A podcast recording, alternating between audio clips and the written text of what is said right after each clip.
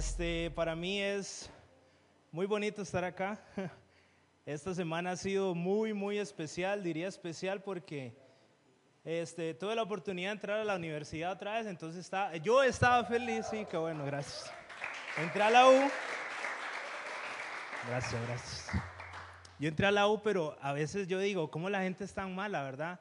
Hicimos en una clase el lunes, yo le contaba a unos, a unos amigos y una amiga, hicimos una clase el lunes y había que hacer grupos y nadie me escogió. El, el, miércoles, o sea, ayer, hicimos otra clase. Nadie me escogió igual. El profe dijo, hagamos grupos de tres. Y yo le rogué a tres personas y las tres me dijeron no. Entonces yo dije, no importa, no me merecen, yo estoy bien, ellos están mal. Entonces al final pude encontrar un grupo. Y les cuento esto, ¿por qué? Porque a veces la expectativa de las cosas que tenemos es muy alta. A veces decimos, hoy es mi día, y ese fue el peor día de la semana. O esta semana está, pero en todas, voy a hacer esto y esto, y pasa lo que, por ejemplo, le pasó a mi hermano, que está súper enfermo. Entonces a veces la expectativa de nosotros es muy grande, o tenemos otro pensamiento, pero nos pasa algo. No necesariamente hay que echarle la culpa a Dios, ni hay que echarle la culpa al diablo. No porque yo me tropiece y me caiga la culpa del diablo, o sea, fíjese por dónde camina, pero yo les contaba eso porque quiero que usted conmigo lea un tema que, hace tiempo lo tenía ahí, porque es de una historia que tal vez usted ya conoció. Se llama El endemoniado Gadareno. ¿Alguien ha escuchado esta historia? ¿La ha leído? ¿Le ha pasado por su cabeza? Ok. En esta historia vamos a conocer quién era el endemoniado, qué le pasó pero no voy a tratar de decir lo que siempre dicen las personas. No voy a tratar de decir eso porque al final es un tema que usted lo va a entender a su manera. Yo solamente quiero hablarles de esta persona que está acá. Pero como yo siempre les digo, yo me imagino que yo estoy ahí para entender la historia. Es como cuando pasa un accidente. Un ejemplo, hace poco, bueno, hace mucho tiempo, algo pasó en el chino aquí y se hizo un presón y yo iba caminando por la orilla de la calle y todos los carros que venían me decían, ¿qué pasó? Y yo no sabía.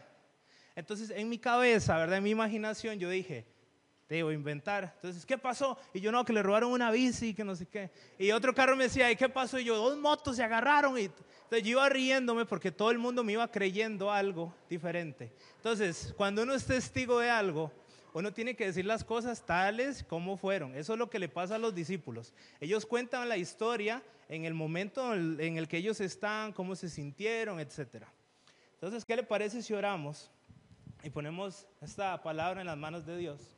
Todos decimos, Señor, gracias por permitirnos estar acá esta noche. Señor, este, este es tu lugar, esta es tu casa, Padre. Permítenos entender lo que tú quieres, Señor, y que este mensaje sea claro para nuestras vidas, Señor. Quita toda interrupción, que tu Espíritu Santo, Señor, sea quien guíe y que seas tú, Señor, manifestado en este lugar y que tu enseñanza, Señor, sea llena de mucho amor y mucho entendimiento. En el nombre de Jesús, amén.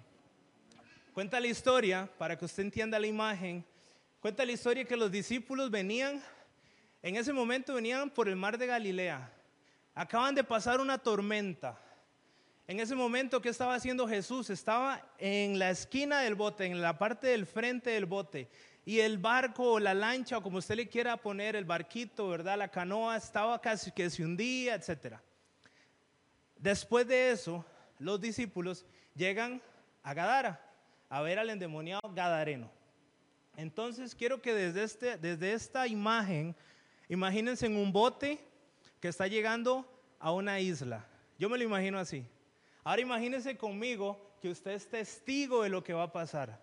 Porque cuando yo leo las historias, porque si usted lo lee en los diferentes evangelios, cada uno lo cuenta a su manera. Entonces yo quiero entenderlo a mi manera. Entonces yo me imagino que yo era un discípulo, yo era un apóstol ahí, ¿verdad? Entonces yo estaba con Jesús y yo decía, ok, y la historia dice así, vamos a leerla, está en Marcos, pero yo, yo quiero contárselas como yo la entendí. Imagínense que usted está entrando a un lugar, como le pasa a los apóstoles, usted entra a un lugar y de un momento a otro usted empieza a ver como un ambiente extraño. Imagínense un discípulo, estaba yo con el Señor Jesús, estaba yo con mis amigos y en un momento estábamos en un camino donde no pasaba gente había un camino solitario, era un camino como si, como si la gente pusiera tumbas, había madera, había, habían cosas rotas, habían piedras. Y de la nada apareció un hombre gritando como loco. Y ese hombre se acercaba y se acercaba, era como un animal. Era como una persona que no tenía, como que no tenía escrúpulos, o sea, él no quería nada, él solo quería acercarse a nosotros sin importar qué. Y nosotros estábamos al lado del maestro y nos volvíamos a ver y no sabíamos qué iba a pasar porque era algo que sabíamos que iba a llegar a nosotros, pero no sabíamos cómo reaccionar. Nunca habíamos visto un hombre que estaba tan loco, tan, tan enfermo, no sabíamos qué era lo que tenía. Venía medio desnudo, venía arañado, venía roto, venía golpeado. Cuando se iba acercando veíamos que nos observaba con odio, que tenía algo en los ojos y no entendíamos qué es. No sabíamos si nos iba a atacar, no sabíamos qué hacer. Todos nos volvíamos a ver y en ese momento estábamos asustados porque era algo nuevo para nosotros, era una imagen que nunca habíamos visto en una persona. En ese momento lo único que pensamos fue en cuidar a nuestro Señor, en, en tratar de proteger al Maestro. Pero algo pasó. Cuando esta persona se acerca y nosotros no sabemos cómo reaccionar, el maestro reaccionó como nunca lo habíamos visto. Estaba tranquilo. Estaba en una forma muy serena. Y lo vio. Y esa persona que venía con esa violencia, que parecía que nos iba a matar, estaba frente a él. Se puso de rodillas. Y el maestro lo vio y empezó a tener una conversación con él. Esa es la imagen que yo me imagino de un apóstol. Recuerden que los apóstoles no estaban en el tiempo de ahorita. El apóstol no está diciendo, vimos una persona que le hicimos un análisis psicológico. Entonces, esa persona cuenta desde su punto de vista, qué es lo que está viendo. Entonces, quiero que usted me acompañe. Vamos a leer Marcos 5, del 1 al 20. Yo se los voy a leer acá porque no, no veo bien mi celular. Y les voy a decir la historia tal cual escribe Marcos. Dice, vinieron al otro lado del mar, a la región de los Gadarenos. Y cuando salió él de la barca, enseguida vino a su encuentro de los sepulcros un hombre con un espíritu inmundo. Hablamos de una persona que era libre físicamente, pero era esclavo espiritualmente. Una persona que se podía mover, que podía hacer muchas cosas, pero era esclavo espiritualmente. Como usted y como yo, somos libres, estamos bien, pensamos que todo nos gusta, las cosas están bien, ahí salimos de vez en cuando, si nos hace falta dinero salimos, hacemos una que otra, pero a veces hay algo que nos esclaviza espiritualmente. Aunque nosotros estemos físicamente libres, pues no estamos en la cárcel, no estamos amarrados, no tenemos grilletes. Entonces seguimos leyendo, dice que tenía su morada en los sepulcros y nadie podía atarle ni aún con cadenas. Porque muchas veces había sido atado con grillos y cadenas, mas las cadenas habían sido hechas pedazos por él y desmenuzados los grillos y nadie le podía dominar. Y siempre de día y de noche andaba dando voces en los montes y en los sepulcros e hiriéndose con piedras.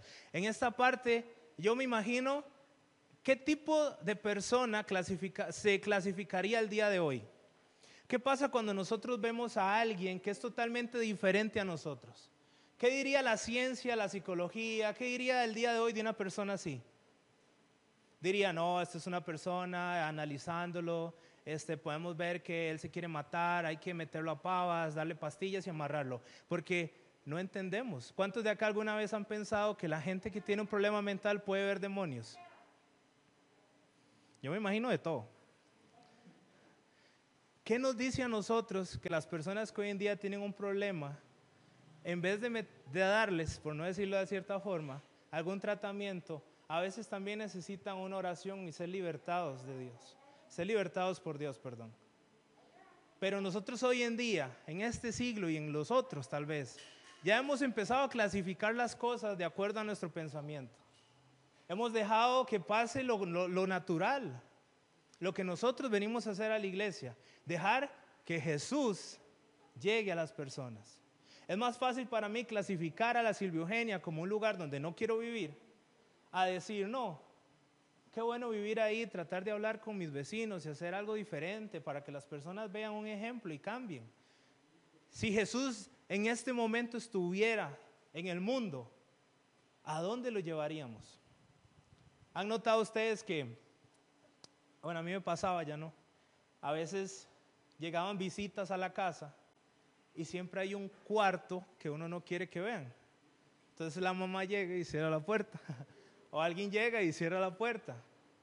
Siempre hay algo que uno no quiere que la gente vea. ¿Y Jesús? ¿Se imaginan este pueblo? Era un pueblo tal vez muy bonito, me imagino una isla con personas que comparten, y lo menos presentable era lo único que en ese momento estaba de rodillas delante de Jesús. Tal vez la persona no lo sabía, pues los demonios eran quien lo controlaban, pero vamos a seguir leyendo. Y dice, cuando vio pues a Jesús de lejos, corrió y se arrodilló ante él. Y clamando a gran voz dijo, ¿qué tienes conmigo Jesús, Hijo del Dios Altísimo? Te conjuro por Dios que no me atormentes. Porque le decía, sal de este hombre espíritu inmundo. Y le preguntó, ¿cómo te llamas? Y respondió diciendo, Legión, me llamo porque somos muchos. Cuando yo llegué a esta parte, recuerdo que la primera vez que yo vi a una persona que estaba siendo liberada, para mí fue un trauma horrible. ¿Quién quiere ver eso? O sea, es como decir, este, imagínense, llegan a un restaurante y ustedes dicen, regálenme unas costillas. Y la persona le dice, claro, con mucho gusto, me acompaña para ver cómo matamos al animal. O sea, nadie quiere ver el proceso, ¿verdad? Sino que, sino que cuando, cuando yo llego a esta parte, yo digo, ok, el demonio le contesta a Jesús y le dice, somos muchos. Y yo recuerdo que en la liberación donde yo estaba decía, bueno, yo estaba viendo, vi un sapo, este, decía este, la que estaba a cargo del grupo de, de, eso, decía, ¿cómo te llamas? Y decía la otra, alcohol. Y yo decía, ok, está bien, yo no sé. Pero si yo me pongo a nombrar todas las cosas que yo tengo, ¿qué voy a decir? Yo no voy a decir, cigarro, Betty. O sea, yo, hay cosas que yo no voy a decir porque yo no sé, porque yo no entiendo, pero esa persona dominada por los demonios, dijo, soy legión porque soy muchos. Hoy en día yo digo, yo tengo mis pecados y tengo mis cosas, pero ya yo no las clasifico, tengo muchas. Y el único que me liberta a mí es Dios. La psicología, las personas que estudian orientación, esas personas se pueden tener una conversación conmigo. Yo puedo abrirme con ciertas personas de mis problemas, pero nadie me da una respuesta concreta. Nadie me da la solución a lo que yo necesito. Me pueden dar una mano, un empujón, me pueden levantar, pero el único que me liberta es Dios. Entonces seguimos leyendo y dice, y le rogaba mucho que no los enviase fuera de aquella región. Estaba allí cerca del monte un gran hato de cerdos paciendo. Y le rogaron, le rogaron todos los demonios diciendo, envíanos a los cerdos para que entremos en ellos.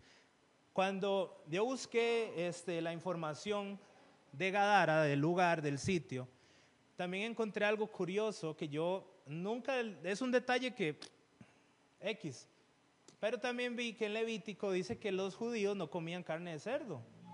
O sea, entonces yo me pregunto, ¿por qué habían chanchos? Si se supone que ellos no pueden criar chanchos. ¿Por qué, ¿Por qué le dice el demonio, mándeme a los chanchos si se supone que usted no tiene que tener chanchos? Entonces yo me empecé a leer y a leer y encontré algo que decía, pues era una historia, pero al final yo entiendo una cosa. No todos los que decimos ser, o no todos, para que usted me entienda, los que decimos ser cristianos, somos cristianos. Siempre tenemos algo ahí. No todos los que decían que seguían una religión o estaban siendo con, con la ley, hacían lo que la ley decía. Tal vez ellos decían, ok, yo no como chancho, yo los crío. Y para la persona que no cumpla la ley, quiere comprarme, yo le vendo. Yo no estoy pecando, yo no estoy comiendo. El que peca es él, el que come es él. Y cuando yo llegué ahí, yo dije, ok, aquí hay algo porque si bien es cierto, Jesús saca los demonios y puede hacer lo que quiera. El que controló la tormenta, el que mueve el universo, les dio a ellos el permiso de irse a unos cerdos. Si bien hubiera dicho no, desaparezcan.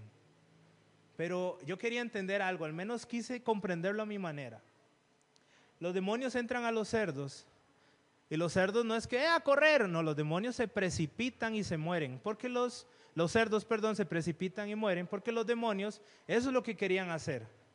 Querían matar al hombre que tenían atado, querían perjudicarlo, querían totalmente sacarlo de, de, lo que él, del propósito que tenía Dios. El hombre endemoniado que usted ve acá, nació, fue un bebé muy bonito, cachetón, le enseñaron a caminar, tal vez fue a la escuela, tal vez fue al colegio. En algún momento de su vida pasó algo, pues la Biblia no lo dice. Pasa algo y esa persona tiene un espíritu que lo atormenta. Ese espíritu no es uno, son muchos. Y ahora esa persona no tiene el propósito de Dios. Esa persona no sigue el camino de Cristo. Esa persona tal vez perdió el privilegio de ser papá, de estar con su mujer, con, con la familia, con sus allegados. La familia tal vez lo despreció. ¿Quién va a querer un endemoniado en la casa? Y esa persona que está siendo liberada, los demonios le dicen, quiero ir a los cerdos. Y yo decía, ¿cuántas veces nosotros tenemos cerdos que sabemos que están ahí, pero que pensamos que no nos están haciendo daño. Todos tenemos un pensamiento diferente hasta cierto punto de diferentes cosas. Ustedes piensan algo de las personas homosexuales, yo pienso algo, todos tenemos un punto. Yo pienso algo de la gente que hace daño, usted piensa algo que la gente que no hace daño. Usted ve una noticia y dice, eh, pulpero mata de tres balazos a una persona. Muchos dirán, qué rico, otros dirán, qué pena. Entonces usted me entiende que todos tenemos un pensamiento diferente. Tal vez usted dirá, no, el Señor me va a ayudar. Y en mis chanchitos que tengo escondidos, que no le hago daño a nadie, tal vez yo diga, pero no importa si compro el doble cero, porque me soñé que, que no sé, ¿verdad? Estaba en una casa y yo andaba en un caballo blanco. Y todos tenemos una u otra. Porque tenemos los chanchos por si alguien me quiere comprar.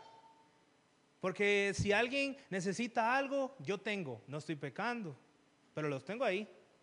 Yo no estoy consumiendo, pero los puedo vender. Y por eso yo decía, aquí hay algo que, en la historia hay algo que Jesús nos quiere mostrar. Que cuando Él llega a un lugar, llega a la Silvia Eugenia, él llega a su vida, llega a mi hogar, llega a mi casa. Él no solamente va a tratar conmigo, Él va a tratar con el lugar, va a tratar también con lo que yo soy, con mi personalidad. Y yo quiero que ustedes entiendan lo que le pasa al Gadareno, porque yo lo único que hacía era imaginármelo, porque yo decía, estamos de acuerdo que era una persona que había perdido todo por su condición. Y Jesús, siendo en ese momento el maestro por excelencia le dice a sus discípulos, vayamos al otro lado. Yo como apóstol del Señor le hubiera dicho, ¿para qué?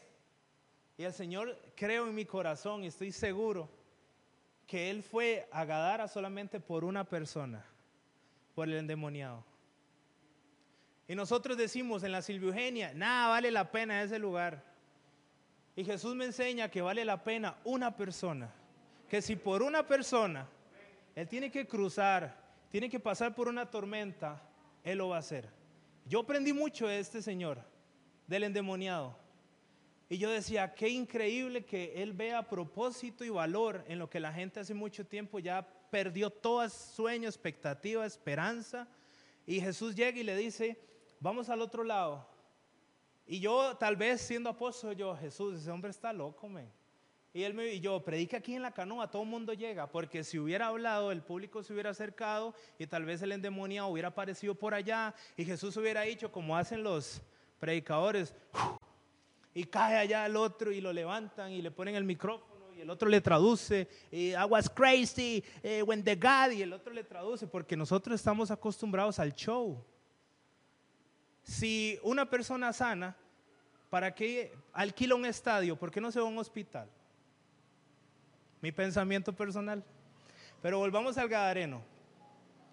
Esa persona está teniendo un encuentro con Dios. Un encuentro con una persona que le dice, vale la pena que yo venga hasta acá por usted, así como fue con usted, así como fue por mí. Vale la pena que yo llegue a su casa. Vale la pena. Vale la pena que, que usted nada más esté ahí presente y que yo haga lo que tenga que hacer con usted. Esa persona controlada por los demonios se puso de rodillas. Si los demonios se ponen de rodillas, a mí a veces me cuesta ponerme de rodillas. Es que yo aprendí de todo con esto. A mí me cuesta ponerme de rodillas. En un momento se me duerme una pierna y yo ahora cómo me levanto. Y yo empiezo ahí, porque a mí me cuesta, a mí me cuesta ponerme de rodillas, me duele y me muevo y, y ese soy yo, mi humanidad. Y los demonios se ponen de rodillas y le suplican. Y yo que soy su hijo, a veces hasta me pido derechos que no tengo, pidiéndole cosas. Y seguimos con la historia porque no quiero alargar. Cuando, vamos a seguir leyendo, y luego Jesús les dio permiso, y saliendo aquellos espíritus inmundos, entraron en los cerdos, los cuales eran como dos mil, y el hato se precipitó al mar, en el mar, por un despeñadero, y en el mar se ahogaron. Y los que apacentaban los cerdos huyeron y le dieron aviso en la ciudad y en los campos y salieron a ver qué era aquello que había sucedido. Y lo más hermoso, vienen a Jesús y ven al que había sido atormentado el demonio y que había tenido la legión sentado, vestido y en su juicio cabal y tuvieron miedo. Seguimos leyendo. Y les contaron los que lo habían visto, cómo le había acontecido al que había tenido el demonio y lo de los cerdos y comenzaron a rogarle que se fuera de sus contornos. Cuando ellos llegaron, vieron al despreciado, al mal vestido, al humillado, al endemoniado, al loco, sano, vestido, ya lo vieron diferente. Ellos no les importó que la persona que estaba ahí tal vez podría cambiarles su lugar, cambiarles su manera de pensar, tal vez pudo haber hecho algo increíble en la Biblia. Tal vez la Biblia hubiera tenido un pasaje de cuatro páginas, Jesús y los milagros en Gadara. Pero tenemos algo que dice, le rogaron que se fuera de ahí. Tan acostumbrado estaba el pueblo a ver al loco que cuando cambió no quisieron tener nada con el sanador. Tan acostumbrados estamos nosotros de llevar un problema y llevarlo y llevarlo y llevarlo y llevarlo que es más fácil llevarlo a mi manera que decirle a Jesús que me lo quite. Porque si Jesús me lo quita, me va a descontrolar mi vida, que se supone que es Dios. Y al final yo me voy a sentir incómodo y prefiero estar sin Jesús en mi camino para yo sentirme tranquilo. Y se lo resumo, es la gente que a veces dice, me iba mejor cuando no estaba en la iglesia. Me iba mejor cuando hacía otra cosa. Me iba mejor cuando hacía horas extra. Ahora no hago porque tengo que venir a la iglesia. Y eso es lo que yo veo en todas estas cosas. Si nosotros cometemos el gran error, yo lo veo de esa forma, de decir, Jesús, está bien lo que usted quiere hacer conmigo. Veo que usted lo está haciendo con alguien más pero es que no me muevo a las cosas que ya yo tengo. Tengo mis cerdos, tengo mis cosas malas, que no las estoy haciendo yo, pero alguien más las va a hacer, yo solamente soy el, si alguien ocupa. Tengo mis pecados, tengo mi cuarto sucio.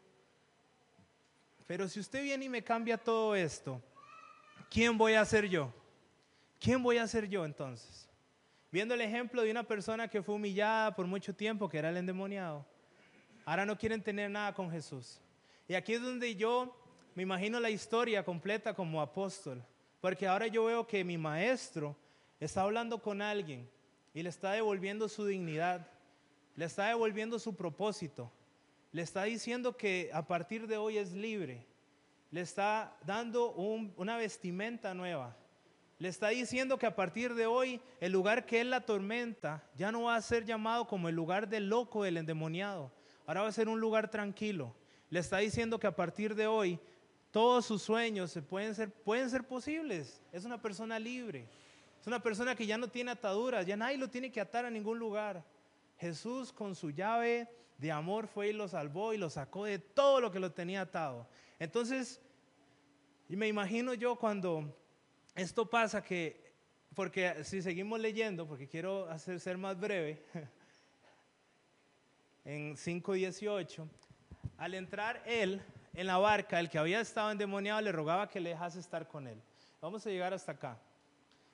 Imagino yo ver a mi maestro con una persona y que él le ruega, yo quiero ir contigo.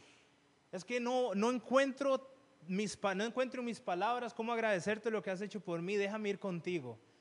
Déjame seguirte, déjame contarle al mundo. Y Jesús con mucho amor le dijo, ve a los tuyos, cuéntales lo que pasó.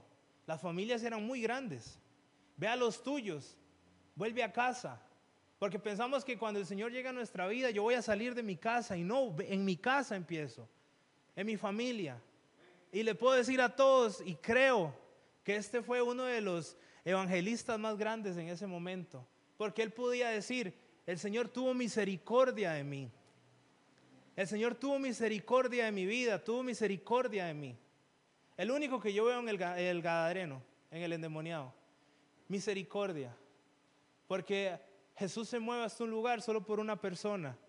En ese momento llega, la libera, Jesús se va y le dice, ahora ve y dile a los tuyos lo que acaba de pasar acá. Y si lo hacemos para nosotros, Jesús llega a un lugar, llega a tu vida y te dice, todo está bien, yo estoy contigo. Desde ese momento eres libre. Ve a los tuyos, diles, cuéntales. Hay misericordia para todos. Hay misericordia. Usted y yo somos ejemplo de misericordia.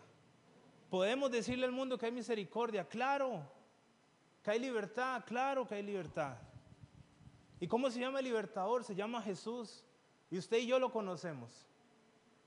Por eso yo quería compartirles este mensaje, porque quiero que usted entienda que Jesús llega a un lugar y siempre leemos a Jesús, pero vean la vida de las personas que Jesús tocaba. Eso es lo que a mí me gusta. Yo veo la vida de la persona, yo veo quién era esa persona y qué tengo yo que tiene esa persona también.